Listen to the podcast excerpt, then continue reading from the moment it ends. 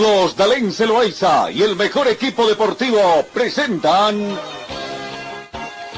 Pregón Deportivo, la información más completa en el ámbito local, nacional y mundial. Pregón Deportivo.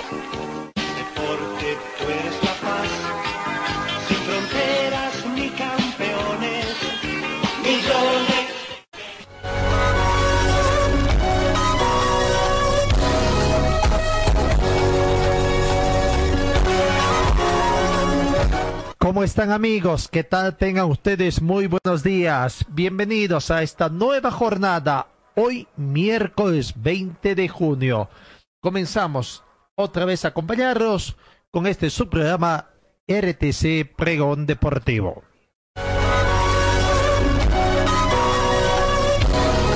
16 grados centígrados la temperatura de este momento acá en nuestra ciudad, en el centro de la ciudad. Soleado la temperatura mínima registrada el día de hoy fue de 7 grados centígrados, con la humedad relativa del ambiente 47%, no tenemos vientos, sensación térmica 16 grados centígrados, eh, probabilidad de lluvia muy baja, 10%, eh, presión barométrica 1027 hectopascales. Cuídese a usted que le toca salir a hacer sus compras el día de hoy porque el índice de rayos ultravioleta llega a 2, bastante bajo, pero mejor si usted se cuida.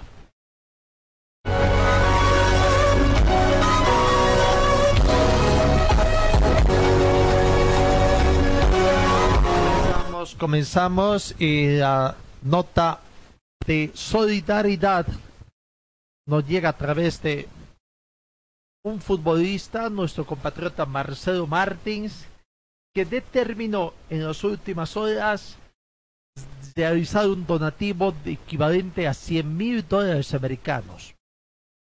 Marcelo Martins Moreno confirmó que el dinero, los 100 mil dólares americanos, se destinará para la compra de alimentos a distribuir entre los más necesitados de los departamentos de La Paz, Santa Cruz y Cochabamba.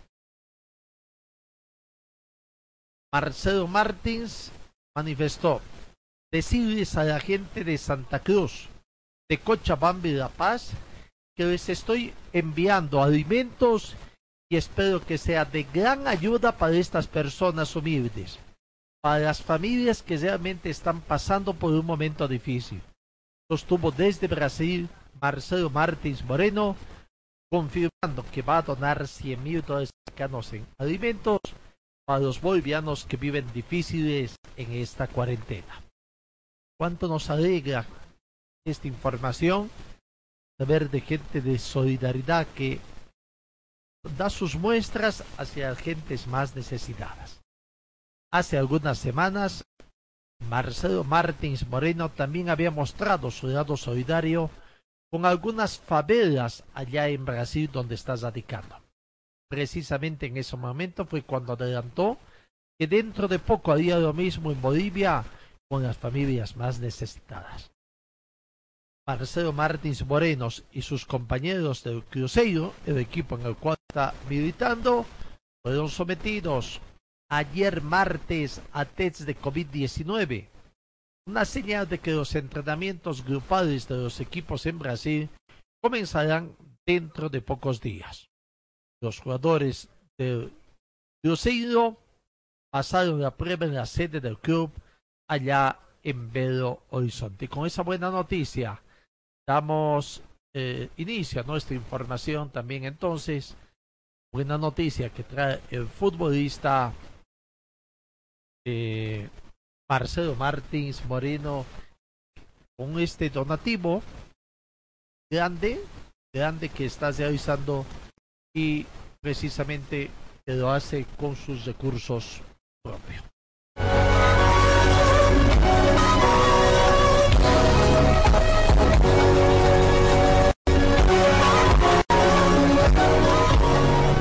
Ayer, a través de un conversatorio habitual semanal que se realiza en matutino dos tiempos de nuestra ciudad, donde estuvo presente el presidente del Comité Olímpico Boliviano y presidente de la Federación Boliviana de Básquetbol, don Marco Arce, nos pudimos enterar de que los Juegos de la Juventud, los primeros Juegos Bolivarianos de la Juventud que ha tenido varias postergaciones, los casos producto de esta pandemia COVID-19 a realizarse en Sucre, estaría siendo nuevamente postergado. Uno por las cambios intempestivos que ha también diferentes disciplinas deportivas y para permitir que los deportistas que van a llegar a este a estos juegos puedan llegar en un nivel bastante competitivo. Lo cierto es que el evento inicialmente actualmente está fijado en todo caso del 5 al 8 de diciembre, pero estarían indicando que Odebo, que va a tener una reunión en el transcurso de los próximos días, estaría solicitando postergado para el próximo año 2021 entre los meses de marzo y abril. Y es más, por ahí incluso se estaría hablando de que se realice en el mes aniversario de Chuquisaca, de Sucre, nuestra capital, que es en el mes de mayo. Por lo tanto, entonces unos cinco o seis meses podría estarse retrasando los juegos, los primeros juegos bolivarianos de la juventud, a decir de don Marco Arce. Reiteramos que ayer dio esta información en el conversatorio que se realizaba el matutino de los tiempos, con la presencia de él la presencia también de dos deportistas, Karin Toses de la natación y Pedro Gutiérrez del básquetbol. Pero bueno, nos alegra también esa información.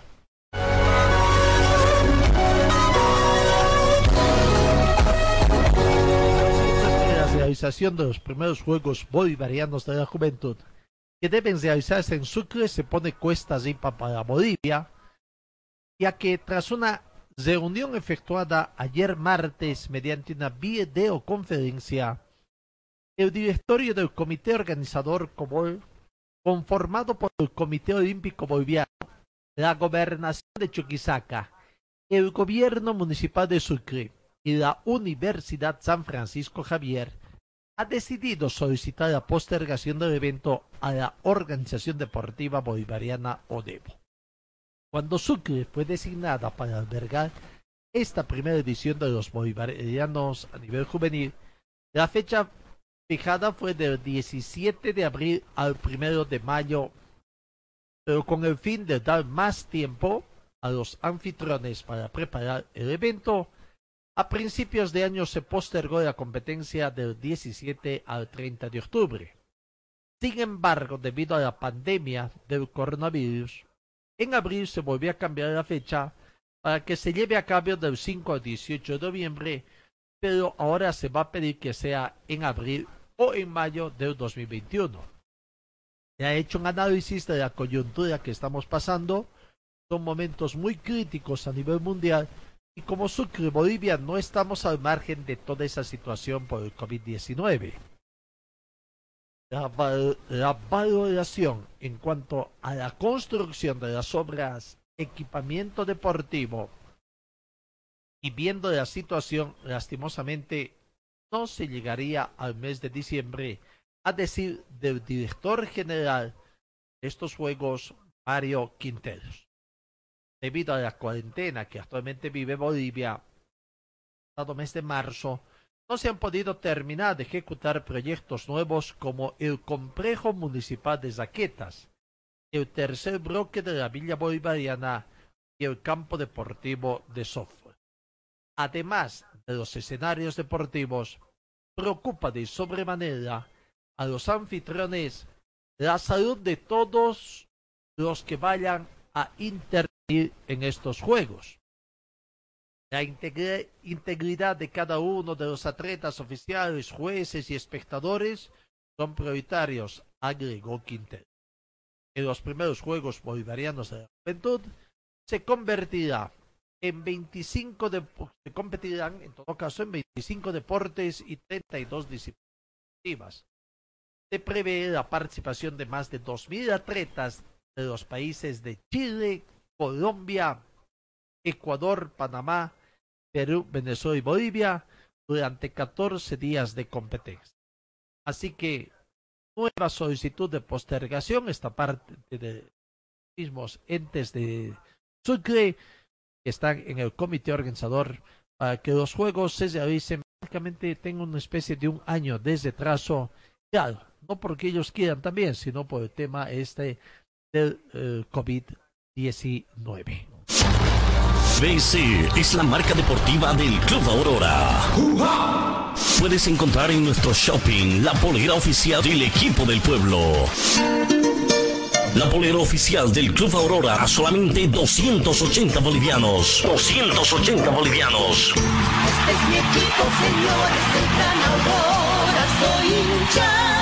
Además, venta de chamarras, buzos deportivos, indumentaria deportiva para bebé, gorras y souvenirs. Adquiere esto y mucho más en la Boutique Celeste que se encuentra en el Complejo Aurora. Sé un fanático de verdad. Ven y adquiere tu indumentaria deportiva. Luce los colores de nuestro equipo.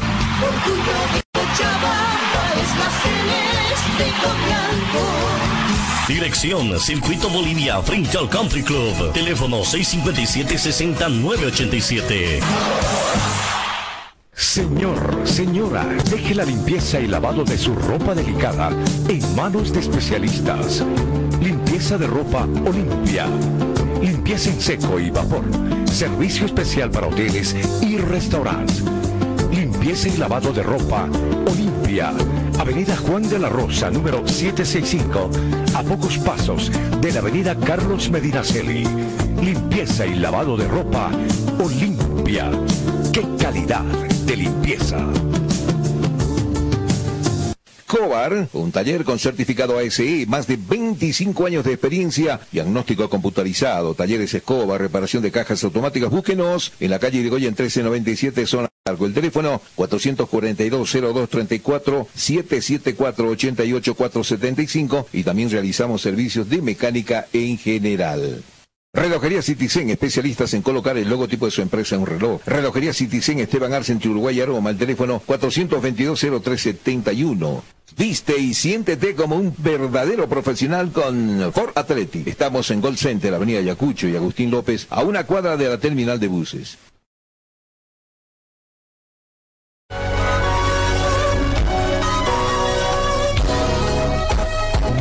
Mañana, 22 minutos. Vamos, momento de abrir micrófono. Estamos en contacto. Agradecemos al vicepresidente de la Federación Boliviana de Motociclismo, don Bernardo López, para que hablemos un poquito de, de su disciplina deportiva, cuál es el análisis que se hace de la vuelta, sobre todo de la vuelta de las actividades deportivas en la disciplina del motociclismo, como ven ellos, la opinión personal, por supuesto, y si se puede institucional también de don Bernardo López. Aquí lo saludamos.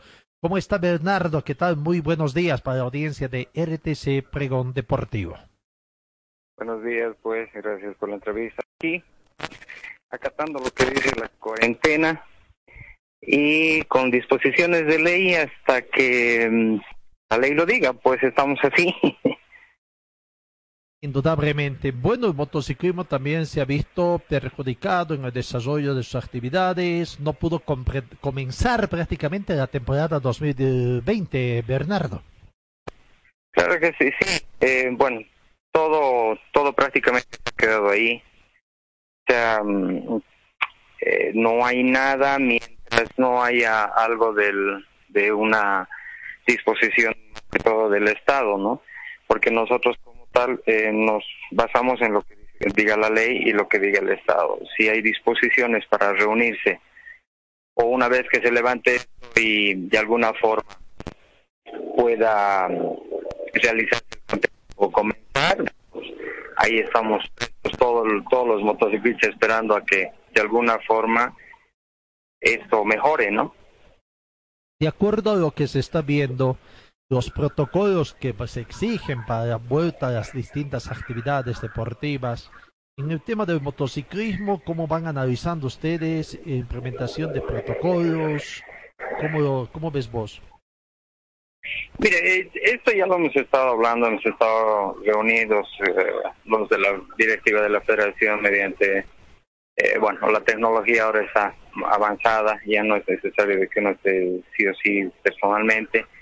Y hemos estado hablando respecto a esto. Entonces, lo primero que dice el presidente, y, y creo que es lo más sano, es irse a lo que dice la ley. Después de eso, utilizar los protocolos que se vayan a que vayan a pedir lo mismo, lo que diga la ley. Entonces, eh, a lo que nosotros estamos viendo, y ustedes saben de que cuando hay un campeonato nacional, esto más que todo son los auspicios, es de la, la recaudación que se vaya a hacer respecto a la gente que vaya a ir al campeonato. Entonces, para nosotros es un poco complicado decir lo podemos hacer similar al fútbol, sin público, pero no, eso es imposible. Entonces nosotros nos basamos a lo que vaya a la visita del, eh, del público, a lo que son las competencias.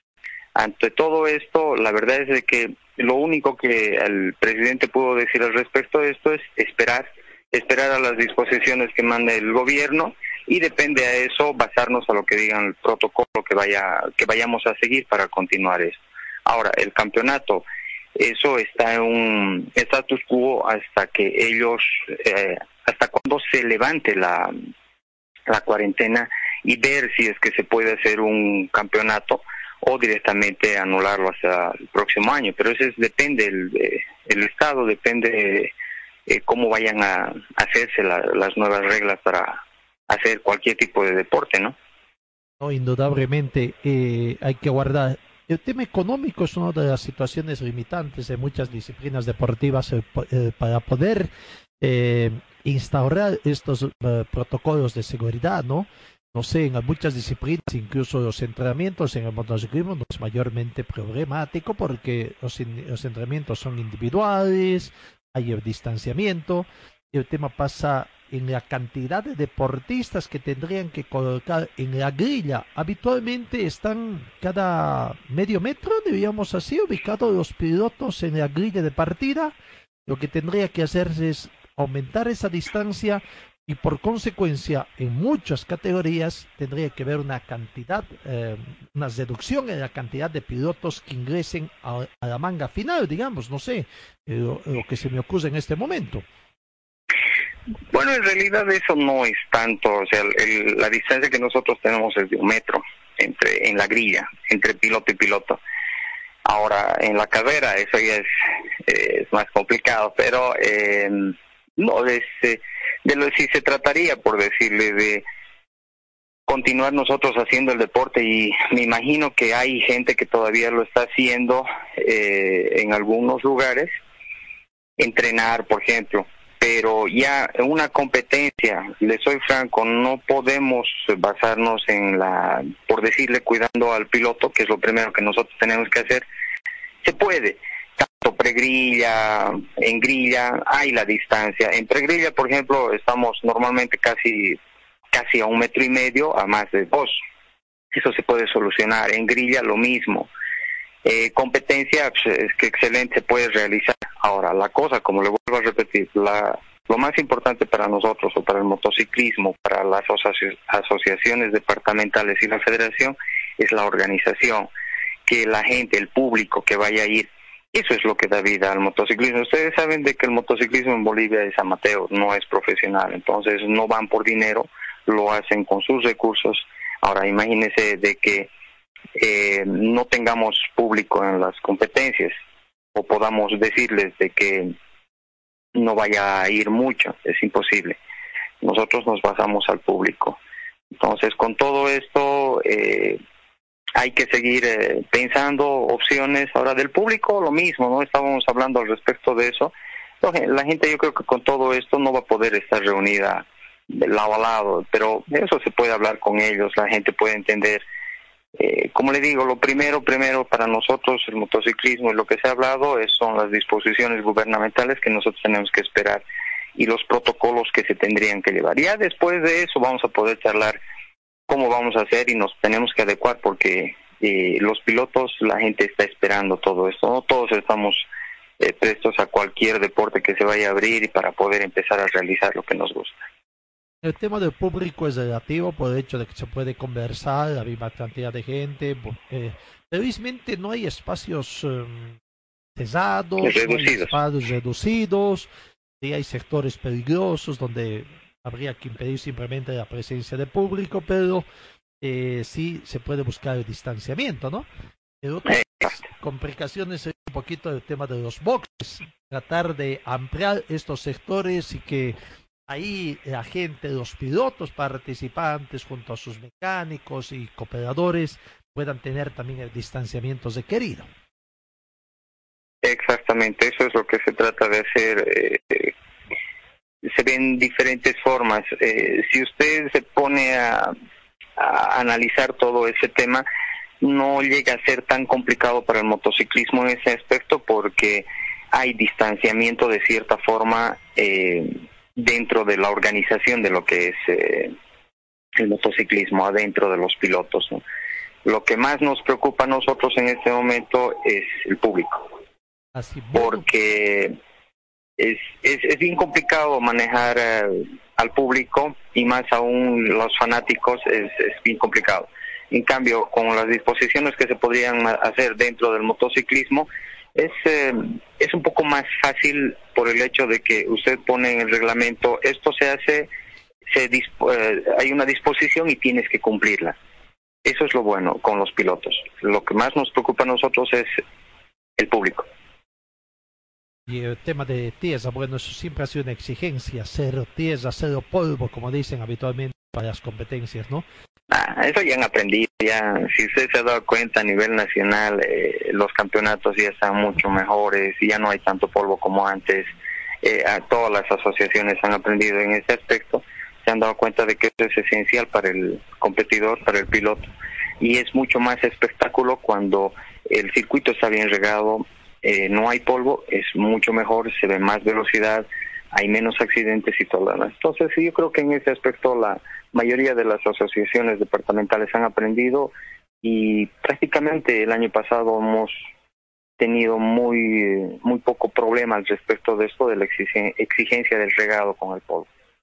Si es que volviera el motociclismo en esta gestión, y bueno, sería muy muy difícil tratar de acomodar las siete competencias que están previstas para calendario, ¿no? ¿Ustedes han visto más o menos alguna posibilidad? ¿O eso también está sujeto al tiempo, a ver qué determinaciones, cuánto tiempo quedaría para fin de año para poder retornar a la práctica?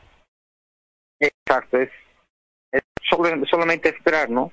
Esperar las disposiciones del gobierno para ver nosotros empezar a ponernos las pilas para que el piloto pueda realizar lo que más le guste. Así es. ¿O hay alguna asociación que por ahí ya levantó la alerta al decir de que si se tornara, hablando sobre todo de las primeras asociaciones que de acuerdo al calendario elaborado ya debieron haber realizado su competencia y ya han lanzado una voz de alerta indicando de que si se volviera hasta Tarmes las competencias, ellos ya estarían en condiciones de decir que su competencia no va. No, mire, la, verdad es de que hasta con el pre-nacional, con eso le digo todo, hasta el pre-nacional para el primer campeonato nacional no se ha realizado. Y esto, donde nosotros sabemos, no ha habido un departamento de que haya un pre-nacional. Hasta por ahí sabemos algo de la paz que ha estado teniendo competencias antes de que todo pase eso. Pero eh, el resto, y ahora que, que estén eh, eh, desacatando lo que no estén acatando la cuarentena, no, no tenemos ninguna información de que ninguna asociación haya roto todo esto. Eh, sabemos de que todos están bien, sabemos de que no ha habido problemas y esperando. Estamos, eh, estamos como se dice, no, en la grilla de que den alguna disposición y nosotros vamos a ser los primeros a salir. En la pregrilla, como quien dice, aguardando la orden. ¿Y a nivel internacional alguna información de la Unión Latinoamericana de Motociclismo? ¿Algo? Sí, eh, tenemos, eh, mandaron justamente los de la Federación una disposición de, de latino, o el latino que tiene que haber en Santa Cruz. El latino, informarles de que no se va a anular, va a haber el latino, tiene que haber el latino, eso está confirmado por la FIN. Eh, la cosa es esperar la fecha una vez de que se levante de eso de alguna forma y hacerlo todo lo que se tenga que hacer para realizar este latino en Santa Cruz. Inicialmente la fecha estaba para septiembre o octubre, ¿me recuerdas, por favor? Esto estaba para octubre. Octubre, ¿no? Octubre, sí, sí, estaba para octubre, entonces esperemos de que hasta octubre ya vayan pasando las cosas un poco más y, y o tal vez llevar un poquito más después, pero eh, nos han aclarado de que el latino se tiene que llevar a cabo, por, ya que el latino es una sola vez al año, es una sola competencia, entonces sí o sí se, tiene, se lo tiene que llevar este año. Una sola categoría la que está prevista para Bolivia. La 450, sí, exacto. La 450, ¿qué características es esta? ¿Latinoamericano es de motocross o de enduro? No, no, enduro no, eh, no tenemos todavía ese esa modalidad aquí porque es otro tipo de enduro que la FIN maneja que al, al que nosotros conocemos. Ese es motocross, motocross internacional, MX. MX, la categoría de 450, hablando de posibles representantes bolivianos. Obvio, el primero, el primero de la lista, Marco Antesano, nuestro nuestro representante, ¿no? Esperemos que Marco esté que no esté dejando esto de un lado físicamente más que todo y continuar, ¿no? Después de él está siguiendo Gamarra. Tenemos eh, el año pasado muchos buenos podios, entonces por lo menos entre los 10 primeros tenemos como unos tres, cuatro, cuatro pilotos de Bolivia que están entre los 10 primeros de, a nivel latino. Estamos hablando de la categoría MX1, ¿no? Exactamente. Claro, un poquito después de la confusión de cuando me dijiste 450, ya, claro, utilizan ese tipo de máquinas para 400, por eso yo decía, eh, eh, es la modalidad de enduro, habitualmente la 450 que utilizan la de dos tiempos y cuatro tiempos, también muchas competencias interesantes que se han dado en nuestro medio.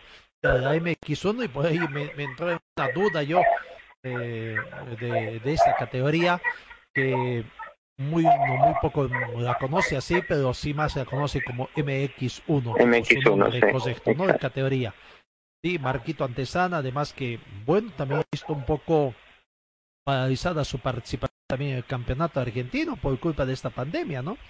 Exacto, todos, ¿no? Todos vamos, todos están empezando, como al decir, de cero y es depende cómo ellos vayan siguiendo todo eso de la cuarentena y no se olviden de lo que es prácticamente el, eh, el entrenamiento físico, que es lo que más eh, se puede hacer, ¿no? Porque creo que ni en moto uno puede salir a, a entrenar, eh, pero ahí, ahí vamos, ¿no? La, la cosa es no perder el hilo, por lo menos físicamente.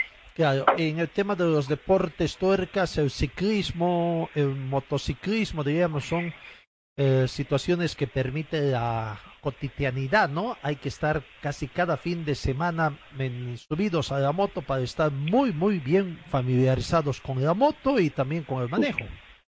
Sí, por lo menos, por lo menos. Eh, lo que Marco hacía cuando estaba aquí era mínimo tres veces a la semana, como mínimo, ¿no? Eh, ya últimamente creo que prácticamente vivía en, dentro de la pista pero eso es lo mínimo que se que se necesitaba para mantenerse en esto, ¿no? Pero bueno, con todo eso, como allá en Argentina no sé cómo estará, no sé si Marco está allá o aquí, en Bolivia, pero me imagino que debe estar debe, debe estar eh, no perdiendo el ritmo de alguna forma, ¿no? En lo administrativo, ¿cómo anda eh, eh, al interior de la Federación Boliviana de Motociclismo? ¿Se aproximan elecciones? Todavía no, Bernardo. Eh, según los eh, estatutos que tenemos y según las reglas que hemos eh, que estamos manteniendo, tendría que llevarse las nuevas elecciones a fin de año. Eh, termina una gestión de cuatro años de, de Aurelio. Entonces tendría que llevarse, pero con todo eso, la verdad es de que disposiciones nuevas por el momento no se ha hablado de eso. Me imagino que van a continuar. Pero eh, el que tiene la última palabra en esto es Aurelio, el presidente, ¿no? Fundamentalmente el tema también en este aspecto, las instructivas que puedan venir de la Unión Latinoamericana de Motociclismo, en el sentido de que si se da continuidad un tiempo, o es que por ahí también van a haber algunas solicitudes de, de adecuación de estatutos, etcétera, etcétera, porque la verdad que este esta pandemia también cambia muchos aspectos, ¿no? Pues sí, prácticamente nos ha puesto en un status quo que, que, es, eh, que está implicando a muchas cosas, ¿no? O sea, no, no solamente en el aspecto competitivo, sino también en el aspecto administrativo. Imagínense de esto de lo de, la, de las elecciones.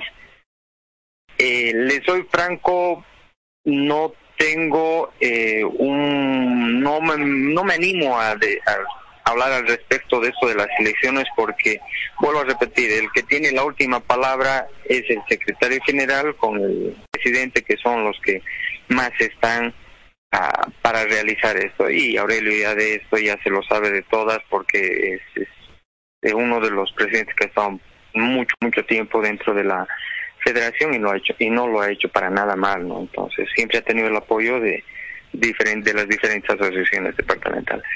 En el tema de las sesiones departamentales me preocupa un poquito Cochabamba, estaba en una situación de división, felizmente llegaron a una especie de conciliación, estaban en ese trabajo. ¿Cómo quedó este trabajo de conciliación para tratar de eh, establecer en definitiva la Asociación Departamental de Motociclismo de Cochabamba, Bernardo? Mire, es, eh, la verdad es que es un poco complicado esto eh, complicado no porque sea algo legal, complicado porque nuestra gente trata de siempre sacar provecho de algo y eso es lo malo.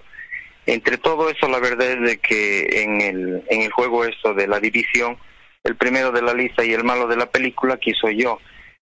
Pero, eh, como dicen, ¿no? el tiempo lo dirá quién es el que está cometiendo el error. Eh, la asociación o la, la asociación departamental que se ha conformado nuevamente eh, con las disposiciones de la ley 804, con el apoyo de las de cinco asociaciones municipales, como dice la ley, es la que está comandada por Oscar García.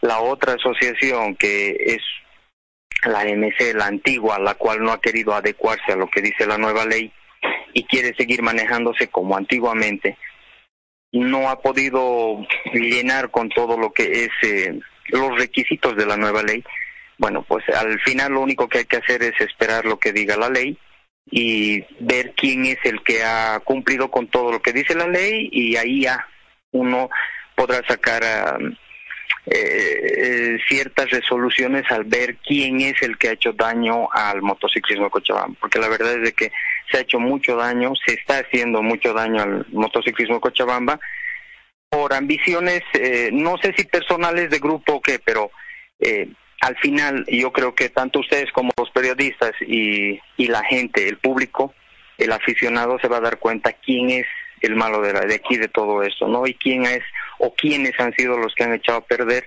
o los que están mellando el motociclismo en Cochabamba. Hubo intervención del Servicio Departamental de Deportes a través del Departamento Legal. De buena fuente supe de que prácticamente ya estaban, como quien dice, encaminados al reconocimiento, como tú dices, de Oscar García, como el verdadero eh, cabeza de, de asociación en el deporte del motociclismo aquí en Cochabamba. ¿Hubo ya algún avance eso o que tú tengas conocimiento? ¿O sorprendió esta toda esta situación que estamos viviendo? Mm, no, no, no, no sorprendió porque nosotros estamos al día de esto, pero la verdad es de que yo no no quiero emitir mucho criterio al respecto de esto porque la verdad es de que han han hablado tan pero tan mal de, de mi persona eh, al respecto de esto y de la división del motociclismo te vuelvo a repetir, es lo único que hacen es echar la culpa a los que estamos del lado de Oscar, a los que estamos tratando de hacer las cosas correctamente. Em, al respecto de eso, lo que podría acotar es de que eh, la ley va a dar una razón a los que han cumplido con lo que dice la ley.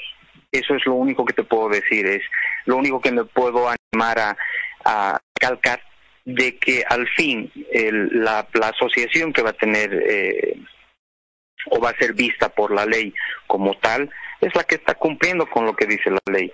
Ahora, la otra pues verá de alguna forma de adecuarse a lo que dice la, la ley y, y pegarse a lo que es la nueva asociación, que para nada es eh, haciendo a un lado a la MC, porque nosotros todos cochabambinos saben que la MC es la MC y si es que los señores no han querido de que la MC se adecue a lo que es la nueva ley, sabrán por qué, por qué lo han hecho, cómo lo han hecho.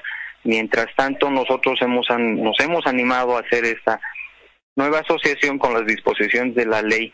¿Por qué? Porque no había y no existía una asociación departamental. ¿Por qué no existía? Porque los señores de la AMC no querían adecuarse a lo que sea, a lo que es la nueva ley del deporte. Entonces, ¿qué es lo que quedó? Hacer una nueva ley, un una nueva asociación departamental. Y eso es lo que se está tratando de hacer. Ahora, lo que no entienden ellos es de que esta asociación departamental no le pertenece pues a don Oscar García, no le pertenece a Bernardo López o no le pertenece a algún dirigente. Es una asociación departamental que por el momento tiene un dirigente que, que es el presidente Oscar García. Pues habrá una nueva elección y lo elegirán pues las asociaciones municipales. Eso no para nada influye a quién tiene el bando, por qué tiempo. Es, eso es, yo creo que eso es democracia y eso es lo que ellos no entienden. ¿Por qué? No tengo la menor idea, pero Esperaremos qué dice el tiempo, esperaremos qué dice la gente y qué dice la ley más que todo, ¿no? Sí, es, gracias Bernardo, si nosotros conoceremos toda esa historia del motociclismo desde los años, finales de los años 80, hasta hace como ocho años atrás, que estábamos muy metidos en todo lo que es el deporte cochabambino como medio de comunicación. Y bueno, sabíamos todas estas, ¿no? O sea, la época de elecciones, el terrible momento que se vivía al interior de la acción de motociclismo cuando había convocatoria, ¿no? Eran todos amigos hasta un día antes. Ese día de las elecciones, cómo se transformaban prácticamente. Y grandes amigos se peleaban ahí, tremendas peleas, y hablo de esas, no, no, no, de pugilatos, ni sino unas peleas verbales ahí, de acusaciones y de contraacusaciones. Y terminada la fiesta democrática, todo casi volvía a la normalidad hasta el nuevo periodo de elecciones. Es, es algo es algo bien, bien simpático, tú lo has vivido eso y la gente que ha estado dentro y está dentro del motociclismo se ha podido dar cuenta que tal vez eso es lo, lo, simpático del motociclismo. Me animo a decir simpático porque, mira, eh, yo he estado hecho dos deportes que han sido para mí lo más esencial. Y con el que más me ha quedado ha sido con el motociclismo, porque dentro del motociclismo he aprendido de que hay una hermandad. Es, es como una familia. Tú con tu hermano te puedes decir todo lo que tengas que decirle, puedes reñirle, puedes decirle de todo. Pero pasa un tiempo y es tu hermano. Él siempre va a estar ahí, es algo que le gusta, tú haces lo mismo que lo que le gusta a él. Entonces, tú has visto esto y la gente, vuelvo a repetir, lo ha visto, es podemos decirnos de todo, pero pasa un tiempo y de nuevo estamos de, como decimos el buen cochalo, de ñañas y estamos juntos de nuevo, ¿no? Pero esperemos de que vuelva a pasar eso, esperemos de que el motociclismo Cochabamba eh, vuelva a ser el que es ser, el, el que era de antes.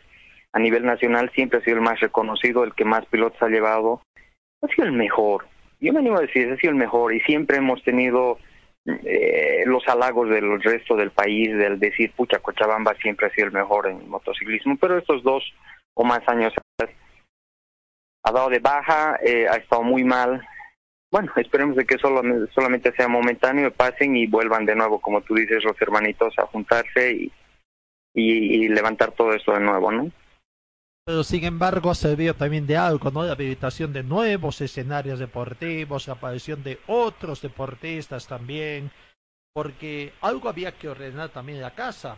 Uno de los más críticos era que no era posible, ¿no? Esto como en el motociclismo se dio, sí se dio, un Cupertino Camacho que cosía en siete categorías desde sus inicios, sí, cuando la juventud lo permitía, en un mismo escenario deportivo, está bien, pero ya, pero eso se repetía cada qué tiempo, cada 60 días, cada 90 días, no sé.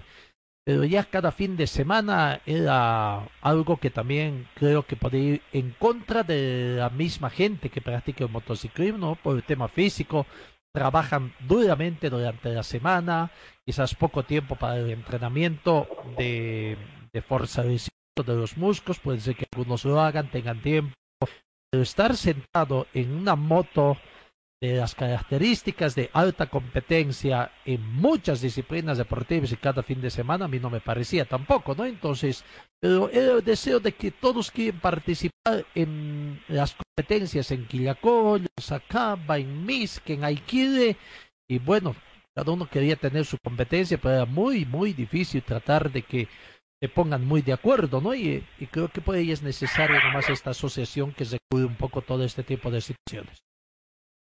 Mira, eh, volviendo un poquito atrás, eh, yo te digo de esto, todo esto apareció el 2005 con la nueva ley del deporte y con la creación de las asociaciones, municipales. Eh, por mi, me animo a decir buena suerte mía, justo cuando entré el 2005 apareció esta ley, se dio esta ley y se adecuó. Lo, y tú sabes de esto, de que lo primero que nosotros o todas las asociaciones departamentales lo que tenían que hacer era por ley por ley tenías que tener mínimo tres asociaciones municipales y adecuarte a lo que dice la nueva ley del deporte. Si no, dejabas de ser una departamental y pasabas a ser una municipal y listo. ¿Qué es lo que ha hecho Bernardo López en su momento? Adecuarse a lo que decía la ley. Se ha hecho las tres asociaciones municipales y ahí fue donde reventó todo. ¿Por qué? Porque en su momento eh, los antiguos eh, dirigentes del motociclismo estaban acostumbrados a que ellos eran los dueños del circo si había una carrera en Sacaba, en Quillacollo, en cualquier provincia, ¿quién era el único que podía hacer esa, esa carrera? Era la MC, nadie más. Pero con la nueva ley ya se abrieron, se abrieron nuevas puertas, se abrieron nuevas asociaciones. Sí, es verdad, se salió de, se salió esto de, del ritmo, como te puedo decir, del control, porque todo el mundo hacía carreras. ¿Por qué? Porque ya no había una asociación la cual aglutinaba a todos a, todos los pilotos. Ya podían haber asociaciones municipales en, en Tiquipaya, en Quillacollo, en Sacaba, en Misque, y ellos hacían sus carreras. ¿Y quién les avalaba todo eso? La ley. Entonces, y ahí, ¿quién era el culpable? Bernardo López, porque se adecuado a lo que dice la ley. Pero si Bernardo López no se adecuaba a la ley en ese momento, pues en ese momento, el 2005-2006, ya dejaba de haber una asociación departamental, ¿no? Entonces, todo esto, de alguna forma, no se lo ha podido manejar bien no se ha podido aglutinar a todas las municipales y sacar un nuevo estatuto, sacar unas nuevas reglas. Más nos hemos ocupado de pelear desde ese, desde el 2006 prácticamente, 2007. Así todo pelea, todo pelea. ¿Por qué? Por quién maneja el motociclismo como antes se manejaba. Y tú sabes muy bien esto. Antes eh, había una carrerita en, en, Cochumuela. ¿Quién hacía la competencia? Era la. Nadie más pero ya desde el 2005-2006, con la nueva ley del deporte, ya podía aparecer una asociación municipal de Punata que podía hacer y estaba avalada para hacer esa carrera ya. ¿Ya? Pero no había una departamental la cual podía agarrarle, decirle, señores, ¿saben qué? Esto no puede ser así, tienen que hacerlo de diferente forma, tienen que pasar primero por un ente mayor que es la departamental. ¿Cómo iba a aparecer eso o una normativa? Por, eh, no ha aparecido eso, ¿por qué?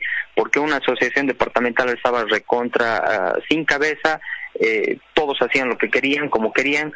El, en su momento una asociación ah, municipal tenía más derecho y más facultad que una departamental. ¿Por qué? Porque ellos eran los que habían salido y por lo que ellos sabían supuestamente manejar mejor que los, los que estaban al mando en ese momento de la departamental.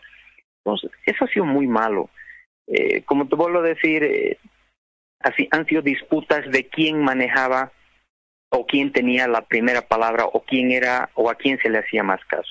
Yo creo que dentro del motociclismo ya tenemos que aprender a, a pensar de que, como tú has dicho hace rato, somos un grupo de personas que les gusta hacer algo y al final nos podemos pelear y hacer cualquier cosa, pero siempre vamos a estar dentro de lo que nos gusta, que es el motociclismo. Es, para mí, para mí yo lo veo y es una hermandad, solamente que hay que saber manejarla, ¿no? Y no ser tan ambiciosos de poder, que eso es lo que yo pienso.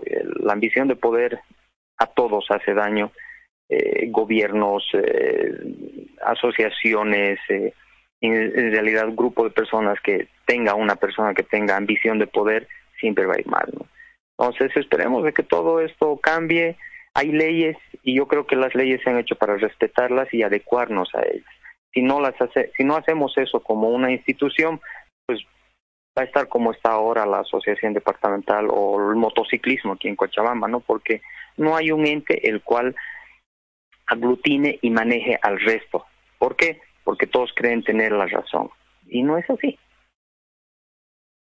Gracias, Bernardo. Creo que Dios siempre ha sido el motociclismo cochabambino y creo que por ahí el cruceño con una etapa de decadencia que tuvo el motociclismo cruceño, siempre ha sido de los referentes en el deporte de este, en este deporte acá en nuestro país, ¿no? Nosotros siempre estamos acá todavía dando fuerzas, ya desde otras circunstancias también, ya no con el medio de comunicación que hacía todas las seguimiento muchas disciplinas deportivas y especializados en el deporte tuerca, pero sí como programa deportivo y convertirse en programa deportivo siempre siguiendo muy de cerca todas las actividades. Algún día volverá a cambiar, todo cambia, dicen, ¿no? Todo cambia. Lo importante es que se quede algo, algo. Las instituciones quedan, las personas son las que pasan y en su paso deben dejar algunas enseñanzas o algo que quede, algo que quede para que sean recordados y mejor si es que son imitados, ¿no? Porque las buenas cosas las tiene que imitar. Gracias Bernardo, cuídate en casa, sigue, aunque tú un poco habituado ya al tema de la construcción, el rubro de la construcción, me imagino que ya estás trabajando nuevamente. ¿Sí? Hola. Sí, te decía, quizás vos por el tema de construcción ya estás volviendo al trabajo habitualmente. Sí, prácticamente sí, estamos de nuevo en, eh, en el trabajo y empezando pues mientras no saquemos la lotería tenemos que seguir trabajando. Te agradezco Bernardo, muchas gracias ¿ah? y seguiremos conversando del tema del motociclismo. Gracias Bernardo López.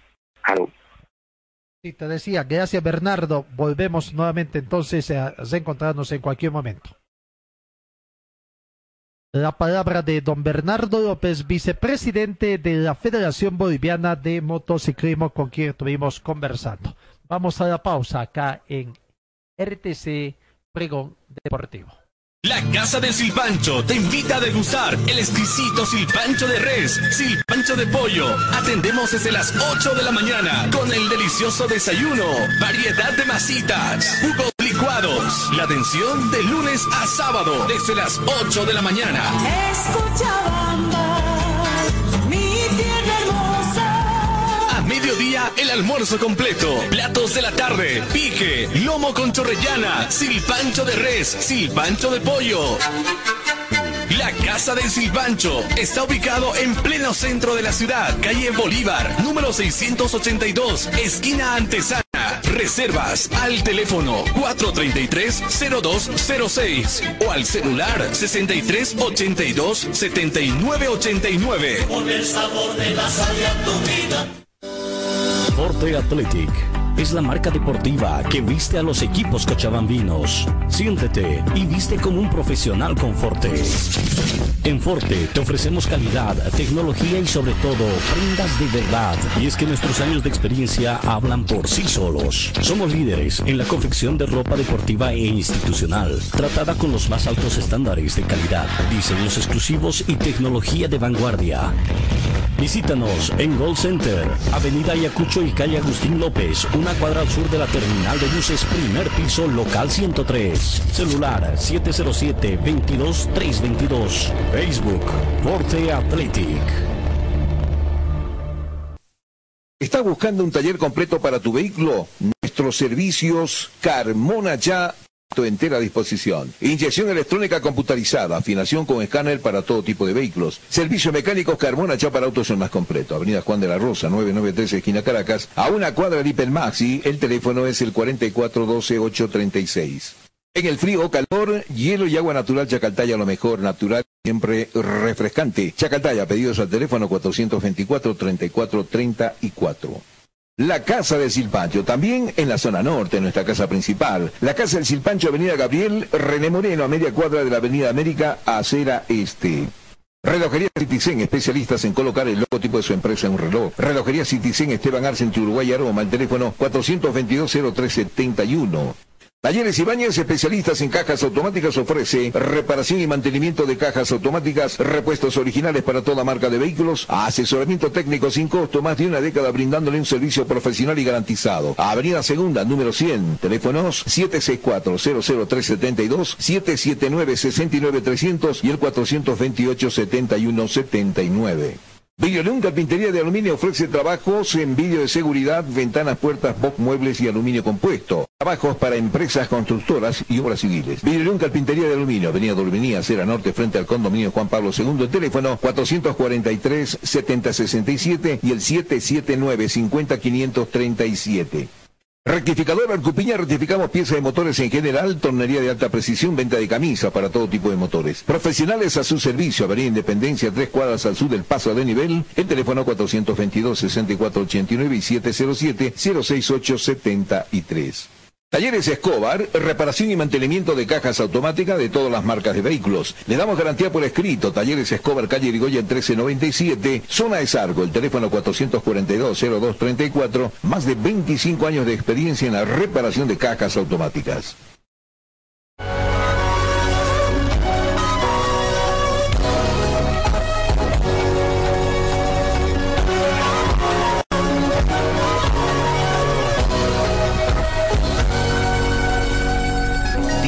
Mañana en punto. 10 de la mañana en punto, ustedes han escuchado, seguimos, tema del fútbol profesional internacional. Alemania pide un límite salarial en el fútbol europeo. Existen salarios y cifras de fichajes absurdos, dicen, que ya no son admisibles. Sostuvo Fritz Keller, titular de la Federación Alemana de Fútbol, el dirigente elevará su propuesta a la UEFA.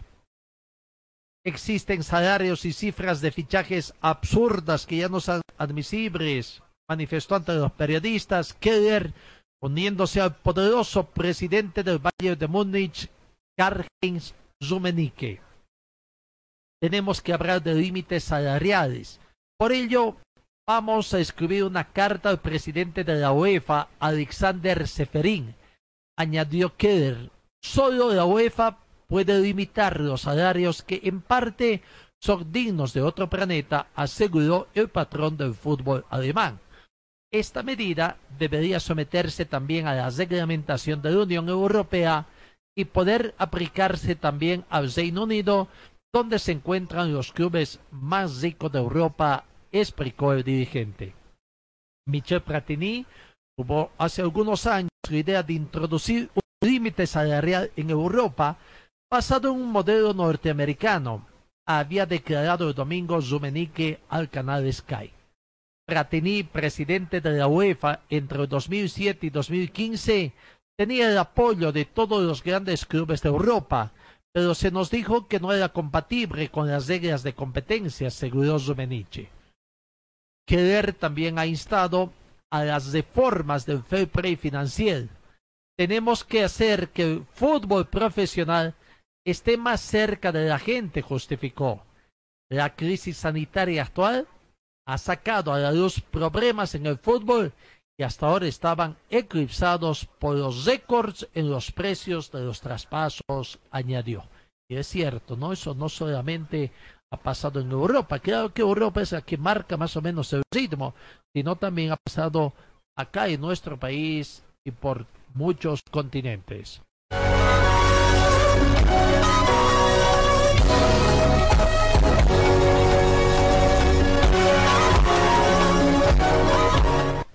En el fútbol español, bueno, algunos anuncios, a ver, ¿qué podemos sacar? Jugadores extranjeros que han retornado un poco por esta cuarentena a sus países para tener mayor tranquilidad, para pasar con los suyos en fin. Eh, hay algunos jugadores como Francisco Pastor, que se fue hace poco, creo que hace unas dos semanas a más tardar, eh, tuvo el permiso correspondiente de su club, el Real Potosí, y volvió. Pero bueno, ha manifestado que Francisco Pastor, que se siente bendecido en el club que lo está cobijando, y también por haberles permitido el retorno a su hogar allá en España en medio de esta pandemia, ha manifestado que puede volver a Bolivia en agosto a fin de reincorporarse a Real Potosí, club que lo trajo acá a Bolivia, siempre y cuando para esas fechas, como tiene, se tiene o como se anuncia, estaría volviendo el fútbol acá en Bolivia. Bueno, es cierto esto, vamos a ver, habrá que aguardar esto es hecho. Pero, ¿qué otras informaciones tuviéramos en el fútbol boliviano? A vamos al fútbol cochabambino, lo que nos interesa, las informaciones que tenemos. En el equipo de Aurora creo que no hay mayores situaciones de avance. No hay consenso todavía, no se ponen de acuerdo dirigentes y jugadores, mientras la modalidad de diálogo parece que va a cambiar en el equipo del pueblo porque así colectivamente tampoco no llegaron a un acuerdo satisfactorio.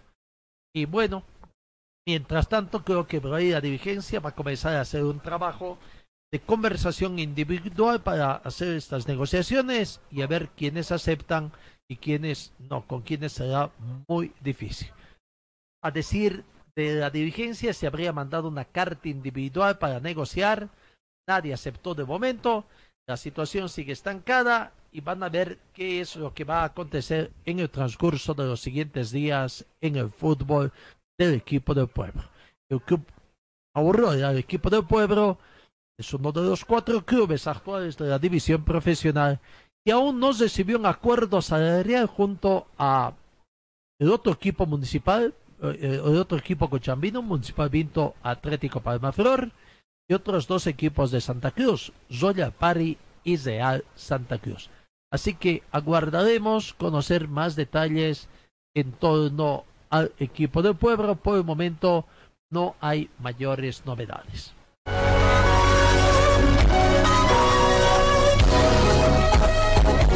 otro tema, eh, en el tema de, eh, en, eh, del club cochabambino, quiero decir, Municipal Vinto Atlético Palmaflor, ya decía yo el otro día, cuando escuchábamos en un conversatorio también de director de licencias, jefe de licencias, responsable de licencias en la Federación Boliviana de Fútbol, cuando decía que por sus viajes, por las obligaciones que tiene que atender en la Comenbol, no pudo enviar la documentación, no se pudo enviar la documentación a Municipal Vinto Atlético Farmaflor y a Real Santa Cruz para que estos presenten la documentación mínima requerida a fin de que se les pueda otorgar una licencia transitoria. Y ahí nosotros ya nos preguntábamos si realmente fue buena suerte o mala suerte, porque dijo, no, por buena suerte a mis viajes, estos clubes no han podido recibir todavía la documentación Creo que las vamos a hacer llegar el transcurso de los siguientes días. Yo me preguntaba si era buena suerte o mala suerte. ¿Qué tipo de conversaciones tuvieron? Porque ahora resulta que Municipal Vinto y Atlético Palmaflor, por no tener sus papeles un poco adelantados, claro. No sé si fue un mal asesoramiento, que también la cosa podría haber sido un poco más lenta quizás el hecho de cambiar nombre, ahora se ven perjudicados y aparentemente no van a poder recibir, no sé si de aquí en o más adelante quizás, los dineros provenientes de la Comenbol y de la FIFA. El cambio de nombre, cambio de razón social que estarían haciendo, por el momento estarían sin personalidad jurídica y por lo tanto, entonces, no podían contar con una cuenta bancaria del club al cual tienen que ir los dineros de la Federación Boliviana de Fútbol que la Federación Boliviana tiene que traspasar de sus arcas a una cuenta institucional. Realmente esta situación va a haber complicado a la dirigencia de Municipal Vinto Atlético Palmaflor que por el momento, no sé si esto va a tardar mucho tiempo también, tomando en cuenta la situación que vive el país, para poder sacar su personalidad jurídica con el nuevo nombre y de esta forma beneficiarse de estos dineros de Comenbol. Don Julio César Mollo ha reiterado que el cambio de nombre en su institución está en trámite todavía, pero debido a la pandemia todo queda paralizado. lamentablemente el club es nuevo en el fútbol profesional boliviano, por lo tanto no tenemos la documentación que corresponde. Nosotros en este momento no tenemos la personalidad jurídica y sin ese reconocimiento legal no tenemos las cuentas bancarias, considerado como un requisito principal para beneficiarse con los recursos internacionales, ha manifestado el dirigente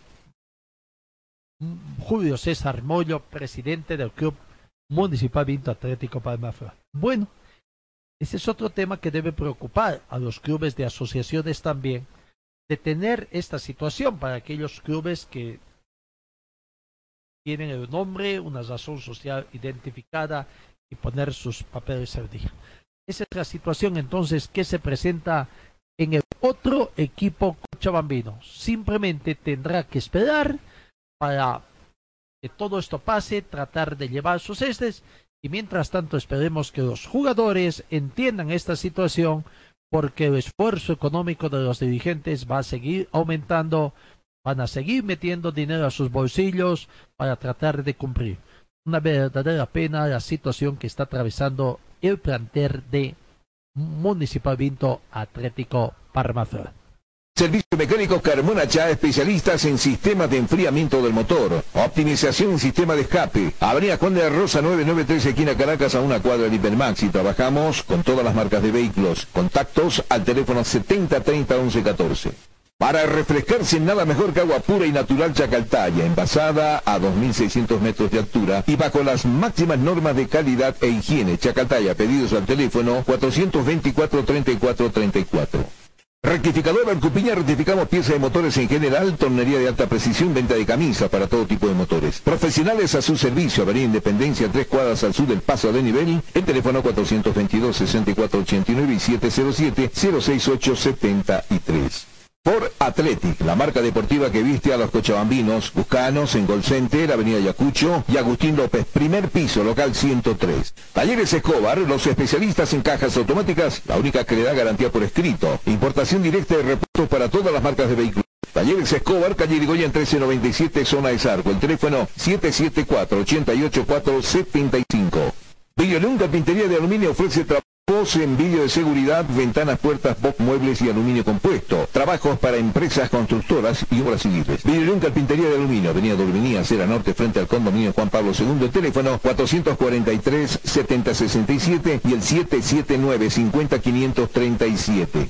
Señor, señora, deje la limpieza y lavado de su ropa delicada en manos de especialistas. Limpieza de ropa Olimpia. Limpieza en seco y vapor. Servicio especial para hoteles y restaurantes. Limpieza y lavado de ropa Olimpia. Avenida Juan de la Rosa, número 765, a pocos pasos de la Avenida Carlos Medinaceli. Limpieza y lavado de ropa Olimpia. ¡Qué calidad de limpieza!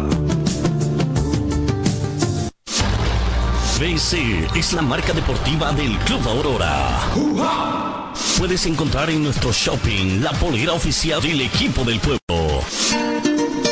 La polera oficial del Club Aurora a solamente 280 bolivianos. 280 bolivianos. Este es mi equipo, señores,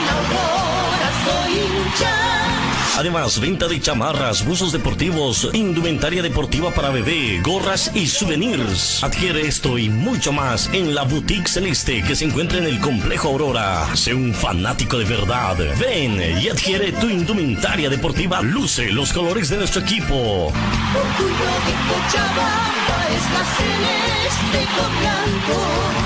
Dirección Circuito Bolivia frente al Country Club. Teléfono 657-6987.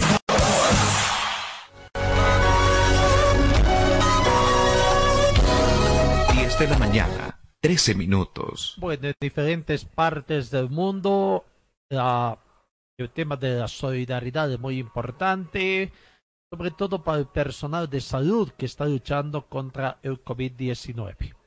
En Argentina han comenzado a hacer una campaña precisamente para recaudar fondos precisamente para el personal de salud de Argentina que está en primera línea luchando contra el COVID-19. Y el centrocampista de Boca Junior, Eduardo Salvio, y Lucas Martínez, defensor del Club River de los dos grandes equipos de Argentina que se dividen la, la simpatía, digamos así, del aficionado, han sido los primeros en que han comenzado con esta campaña, que han estado aportando. Los primeros en sumarse en la campaña, donando sus camisetas para fabricar barbijos. Bajo el lema, tu camisa, tu pedazo de alegría, por una ayuda a los profesionales en salud.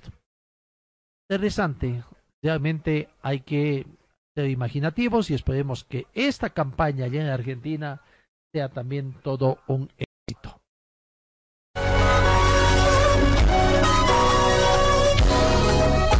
Ayer, 19 de mayo del 2020, eh, se cumplió un año del sensible fallecimiento del árbitro Víctor Hugo Hurtado, eh, árbitro que encontró la muerte prácticamente dirigiendo un partido en la ciudad de La Paz, en el alto, en el estadio de Villa Ingenio, entre Always y Oriente Petróleo. Vaya, cómo pasa el tiempo, ¿no? Ya, un año de que se fue este distinguido árbitro de fútbol, quien se desvaneció en el campo de juego cuando se jugaba la segunda parte, el segundo tiempo del encuentro entre Always y Oriente Petróleo un año, un año de este sensible fallecimiento y que los árbitros también, hoy, ¿qué podemos decir? Producto de esta situación, ¿ha habido algún avance? También ya cuentan con un seguro de vida, han conseguido alguna mejora en los ingresos económicos en la división profesional del fútbol boliviano. Algo creo, han tenido un avance, tendríamos que decir, ¿no?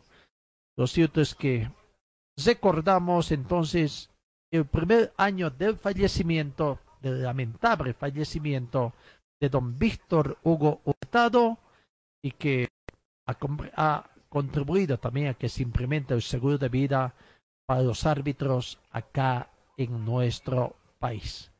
Eh, actualmente también el Colegio de Árbitros de Bolivia pidió una cooperación a la Federación Boliviana Económica por la difícil situación que también están atravesando en vista de que los árbitros no están contando con ingresos por esto del fútbol.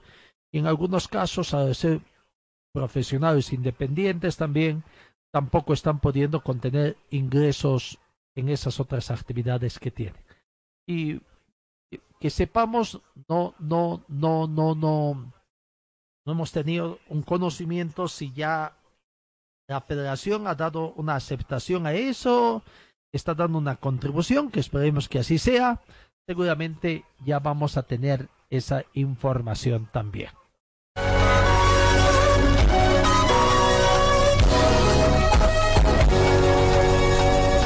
Y la mañana, 17 minutos. Pero hablando del tema de la Federación Boliviana de Fútbol, escuchando a algunos dirigentes, nos queda a nosotros la incertidumbre de ver cuán cercano está o no el posible retorno del fútbol profesional boliviano.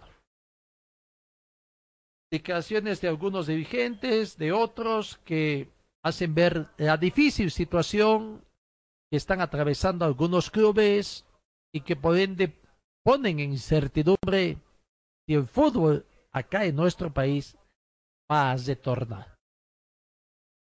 Antonio de Cormis, dirigente del fútbol potosino, es director también de la Federación Boliviana de Fútbol, en los últimos días habría indicado que los protocolos de bioseguridad que ha dispuesto, que está disponiendo de la Comenbol para los partidos internacionales de la Copa Libertadores y Copa Sudamericana 2020 son un tema que preocupa a la Federación Boliviana, pues las limitaciones económicas de los clubes profesionales podrían ocasionar más de un dolor de cabeza a los dirigentes. Hay disposiciones internacionales a las cuales tenemos que adecuarnos y desarrollar dentro del fútbol nacional para reiniciar el campeonato, expresó el ejecutivo de la Federación Boliviana de Fútbol. En estas modificaciones se destacan que la Comenbol creará un registro médico de control de jugadores y oficiales en el ámbito de su jurisdicción en base a las listas de jugadores y oficiales presentados por los clubes participantes en Libertadores y Sudamérica. Ante las disposiciones, se ha puntualizado que los clubes nacionales no están preparados para cumplir con las exigencias de bioseguridad. Es una adecuación que deberá realizarse, pero el tema económico también nos preocupa, porque los protocolos que se deben implementar son costosos también somos conscientes que tenemos que cuidarnos para hacer frente a esta pandemia, manifestó Antonio de Cormes. Lo cierto que es una preocupante, ¿no? Y ahí viene el debate, ¿cuánto cuesta? Si lo que dice un club se cumple más o menos en los prototipos también que se tienen que ver en, en, que los instrumentos son totalmente garantizados en el tema o certificados, en todo caso que es la palabra. Y otros en que no, que sí, en fin.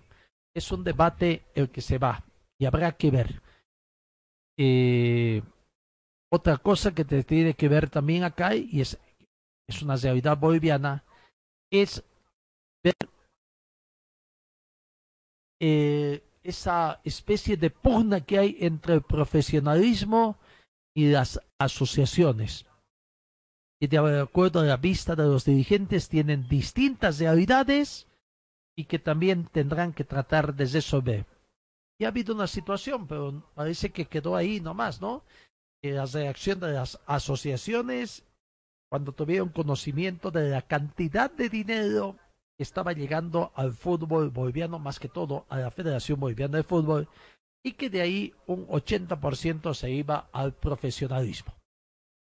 Bueno, dentro de esto de lo que es el fútbol, entre lo que es los protocolos, las formas para reactivar y las distintas realidades que vive el fútbol boliviano, es realmente otro gran dolor de cabeza y veremos en definitiva también cómo se va a solucionar en el fútbol profesional o en, la Federación Boliviana de Fútbol. Talleres Ibáñez, especialistas en cajas automáticas, ofrece reparación y mantenimiento de cajas automáticas, repuestos originales para toda marca de vehículos, asesoramiento técnico sin costo, más de una década brindándole un servicio profesional y garantizado. Avenida Segunda, número 100, teléfonos 764-00372, 779-69300 y el 428-7179.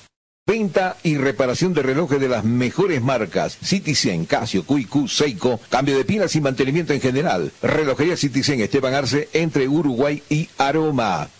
La nueva sucursal de la Casa del Silpancho te espera en la calle Bolívar, esquina antesana, con el tradicional silpancho de carne de res y de pollo, pero también tenemos el tradicional pique y lomo con chorrellana, la infaltable sopa de maní, almuerzos diarios. La Casa del Silpancho, Bolívar, esquina antesana, teléfono 43 30 206 638 279 89. En Ford Athletic te ofrecemos calidad, tecnología y sobre todo prendas de verdad. En Facebook estamos como Ford Athletic. Teléfono 707-22322. Gold Center, Avenida Yacucho y Agustín López, primer piso, local 103. En Servicio Mecánico Carmona Char representamos a la mejor batería ecológica MAC por su confiabilidad, tecnología, seguridad y duración. Servicio Mecánico Carmona Char, auxilio a las 24 horas, cambio de suspensión y amortiguadores. Estamos ubicados en la avenida Juan de la Rosa, número 993, esquina Caracas, a una cuadra del Hiper Maxi. Señor, señora, deje la limpieza y lavado de su ropa delicada en manos de especialistas. Limpieza de ropa Olimpia. Limpieza en seco y vapor. Servicio especial para hoteles y restaurantes. Limpieza y lavado de ropa Olimpia. Avenida Juan de la Rosa, número 765, a pocos pasos de la Avenida Carlos Medinaceli. Limpieza y lavado de ropa Olimpia. ¡Qué calidad de limpieza!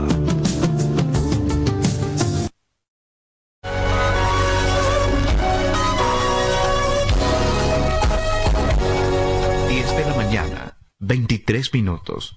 Bueno, hoy está muy de moda, tendríamos que decir, la realización de distintos charlas, conversatorios, seminarios sobre el deporte realizadas por distintas instituciones.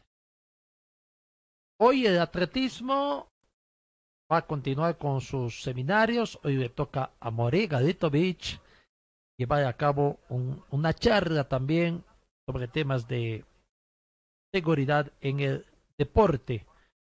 La Federación de Atletismo está llevando adelante ya desde la semana pasada este tipo de charlas que está teniendo también la concurrencia de personas interesadas. Hoy nos enteramos que Favor, futbolistas agremiados de Bolivia también, ha organizado una charla de bioseguridad, protocolo y prevención. Los expositores, el expositor sería Mario Daniel Estumbo, médico del club Belezarfier, y tendrá como coordinador a Benito Valverde, médico deportólogo, también allá de Argentina. Esto se estará realizando en la hoy miércoles 20 de junio a partir de las 17 horas. Aparentemente hay que registrarse, por lo menos la invitación dice registrarse en la Federación Sindical de Futbolistas Profesionales Agreviados de Bolivia. Así que y será transmitido por Zoom y por Facebook. Así que ahí está entonces también la Federación de Futbolistas Agremiados de Bolivia está llevando también una charla en torno a los temas de seguridad. Nos imaginamos que el fútbol, más que todo, es el que está envuelto en esta conversación.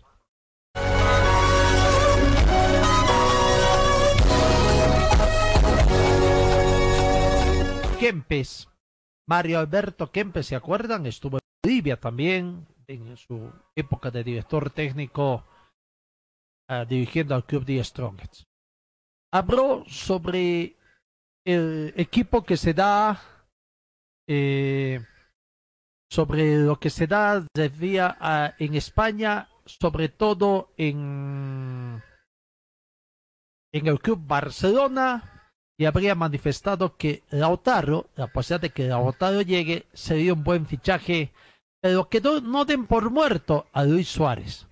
El matador habló sobre la posible llegada de su compatriota al Barcelona, pero dejó claro que el uruguayo todavía le quedan algunos añitos más.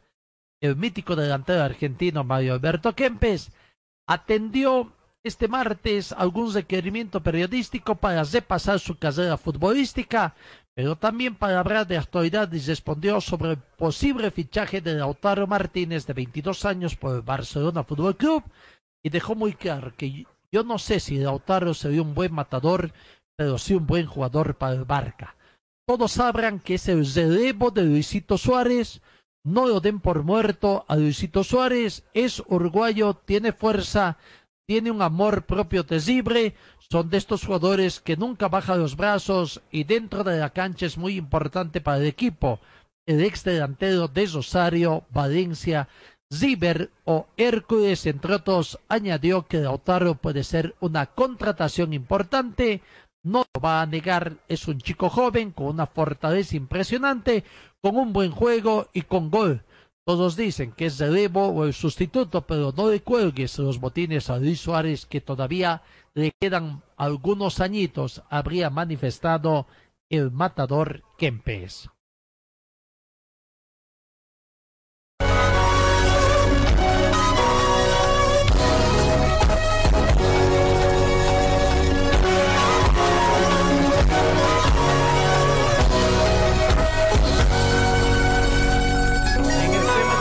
Bisterman, la dirigencia está abocada a tratar de renovar contrato con jugadores eh, que se cumplen sus contratos con el técnico y lo que queda en suspenso es la posibilidad de conseguir nuevos refuerzos o nuevas incorporaciones, como ustedes quieran entender. Las experiencias en el club Bisterman no han sido de las mejores, ¿no? Tomando en cuenta de que prácticamente ellos han contratado algunos jugadores y por ahí por disposiciones del técnico ni los ha tomado en cuenta, ¿no? Sobre todo con los jugadores brasileños que se ha tenido. Pero bueno, da la sensación de que la dirigencia del equipo de Wisterman dejaría en manos del técnico Cristian Díaz la contratación de nuevos refuerzos para el plantel y que dependería prácticamente de el cuerpo técnico de Cristian Díaz la llegada de nuevos deportistas. Me imagino que es para evitarse también mayores eh, roces con el técnico.